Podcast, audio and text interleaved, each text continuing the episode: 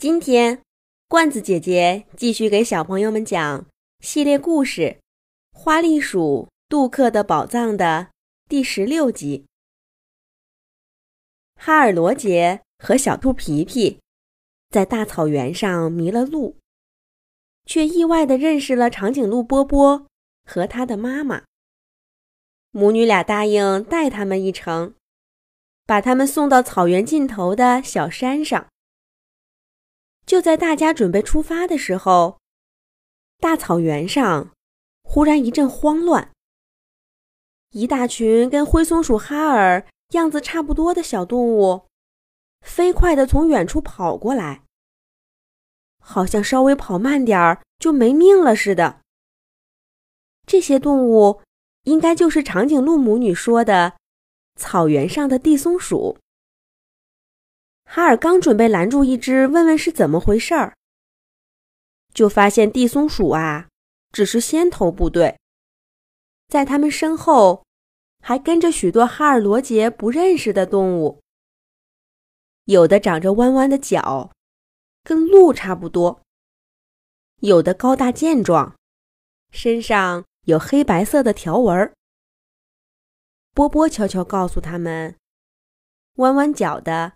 是角马，穿条纹外衣的是斑马，都是大草原上特有的居民。斑马和角马比地松鼠个头大得多，它们跑过的地方扬起了浓浓的烟尘，呛了哈尔罗杰和小兔皮皮一身灰。长颈鹿妈妈脸色凝重地对哈尔罗杰说。快，到我背上来，跟着大家一块躲起来。究竟发生什么了？连长颈鹿这样的大个子都要躲起来。哈尔罗杰来不及问，赶紧一个抱住波波，一个抱住长颈鹿妈妈，顺着他们的大长腿爬到了身上。小兔皮皮从来都不会爬树。好在他一向跑得飞快，紧紧地跟上了长颈鹿的脚步。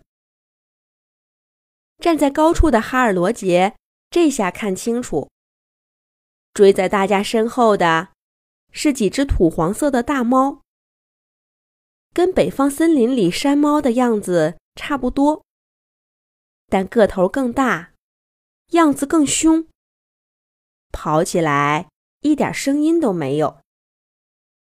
长颈鹿妈妈边跑边告诉哈尔罗杰：“这种动物叫狮子，是大草原上最凶猛的动物，大家都怕它们。”可是哈尔看看狮子，还没有长颈鹿妈妈的腿高，不解地问道：“可是你们长颈鹿比狮子大那么多，为什么也害怕它们？”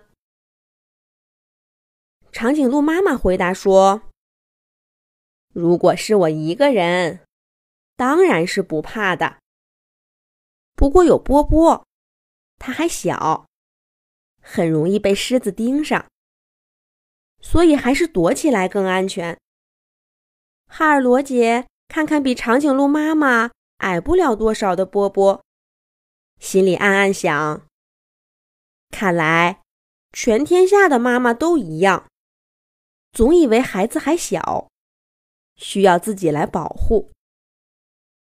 这时候，长颈鹿母女已经带着哈尔罗杰来到一棵高高的树后，跟狮子中间隔着好几波动物。长颈鹿妈妈缓了口气，让波波站在自己身后，继续说道：“而且，狮子们。”可不是一个人在战斗，他们是一个小团体，每个人都有不同的分工。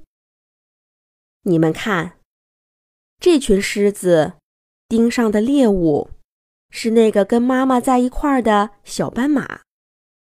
最前面的那只狮子负责打先锋，把猎物引到包围圈儿。他身后那只。时刻准备替换它。而左边的三只呢，早就围好了包围圈，等着猎物进去呢。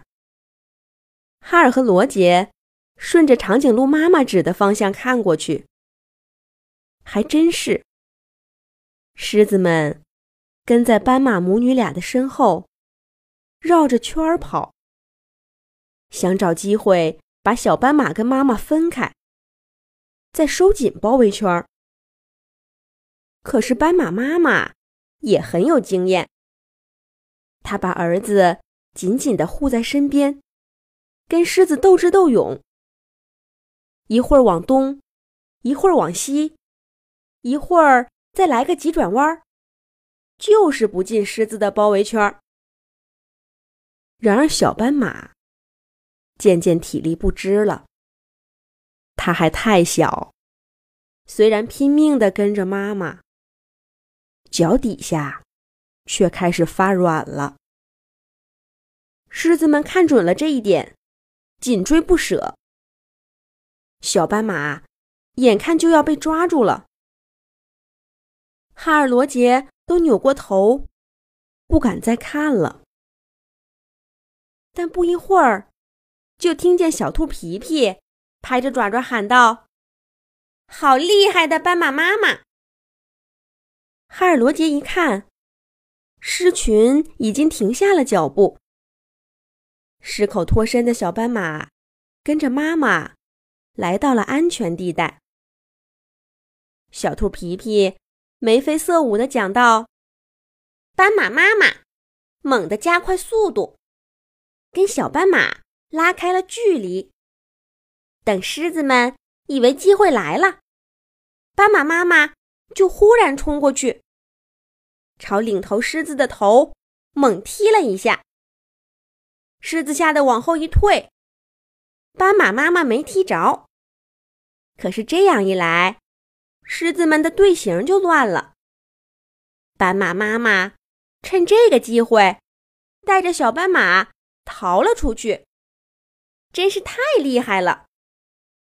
可是奇怪呀，狮子们怎么不继续追了呢？这要是森林里的大灰狼，准会追上我们一天的。长颈鹿妈妈回答说：“大草原。”对每个动物都是公平的。你想想看，狮子力气大，跑得快，要是耐力再好，草原上的小动物可就倒霉了。